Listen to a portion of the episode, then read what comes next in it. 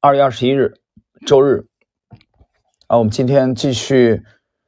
马克·米勒维尼动量大师精华解读的第四十集。第四十集的内容非常简短，它对应的是本书的第四章啊第十二个问题。如果股票的开盘价落在前一个交易日的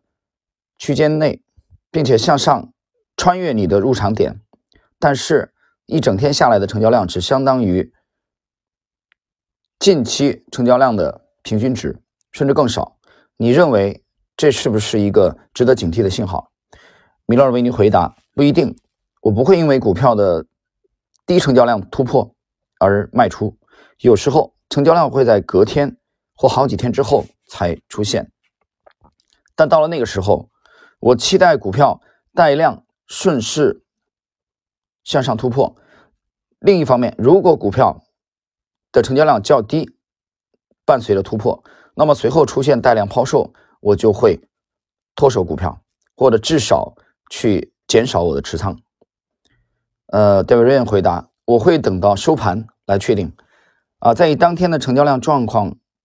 之下来决定。那么理想的状况是我希望看到的是成交量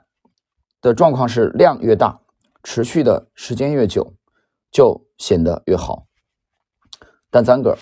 推动价格的是成交量，所以没错。如果价格突破而成交量却比平常稀少，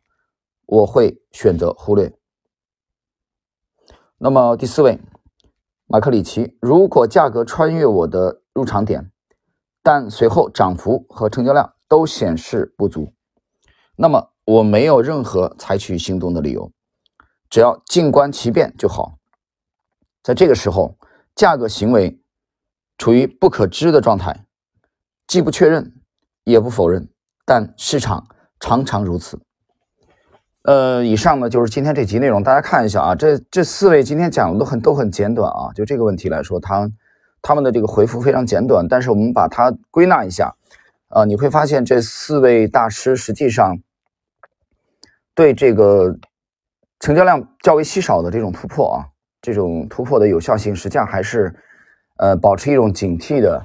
啊，这种观点，就是米勒尔维尼也好，戴瑞也好，丹三个也好，那么马克里奇二世也好，基本上都是秉持这个观点。那我们知道，一般的这个价量关系的理论认为，这个价增，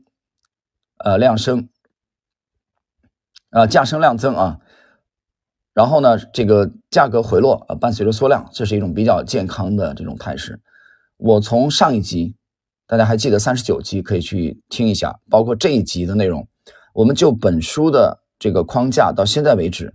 啊，我没有看到更新颖的说法，啊，这是四位大师的这种观点和传统的价量理论其实没有，呃，特别的值得我们讲，就创新之处啊，或者说有啊特别个性化的东西展现出来。关于这个呢，其实在前两天啊，也有一位听友啊。呃，跟我交流这个问题，我觉得就解读本书的这个框架的这个内容来说，啊，我这里也没有过多的呃内容去讲，呃，但是我加了有定语，这个定语就是就解读本书来说，啊，那么我想在后期啊，啊，也许我们会有机会更深入的来探讨这个成交量的的。与突破的这种关系啊，实际上这里边是大有文章可做的。呃，那么今天的这个内容啊，关于这个延续了三十九集的这个内容啊，就是低成交量的突破的啊，这个提问的内容啊，我们就到这里。